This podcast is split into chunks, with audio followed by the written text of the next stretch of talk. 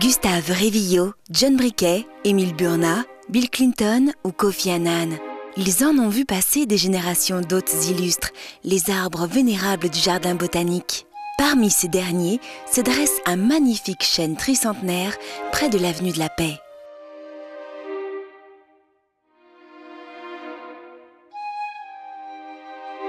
Aucune date n'est à joindre à cette dénomination latine, la langue universelle des botanistes, et aucun registre ne répertorie la plantation et la croissance de cet arbre ancestral.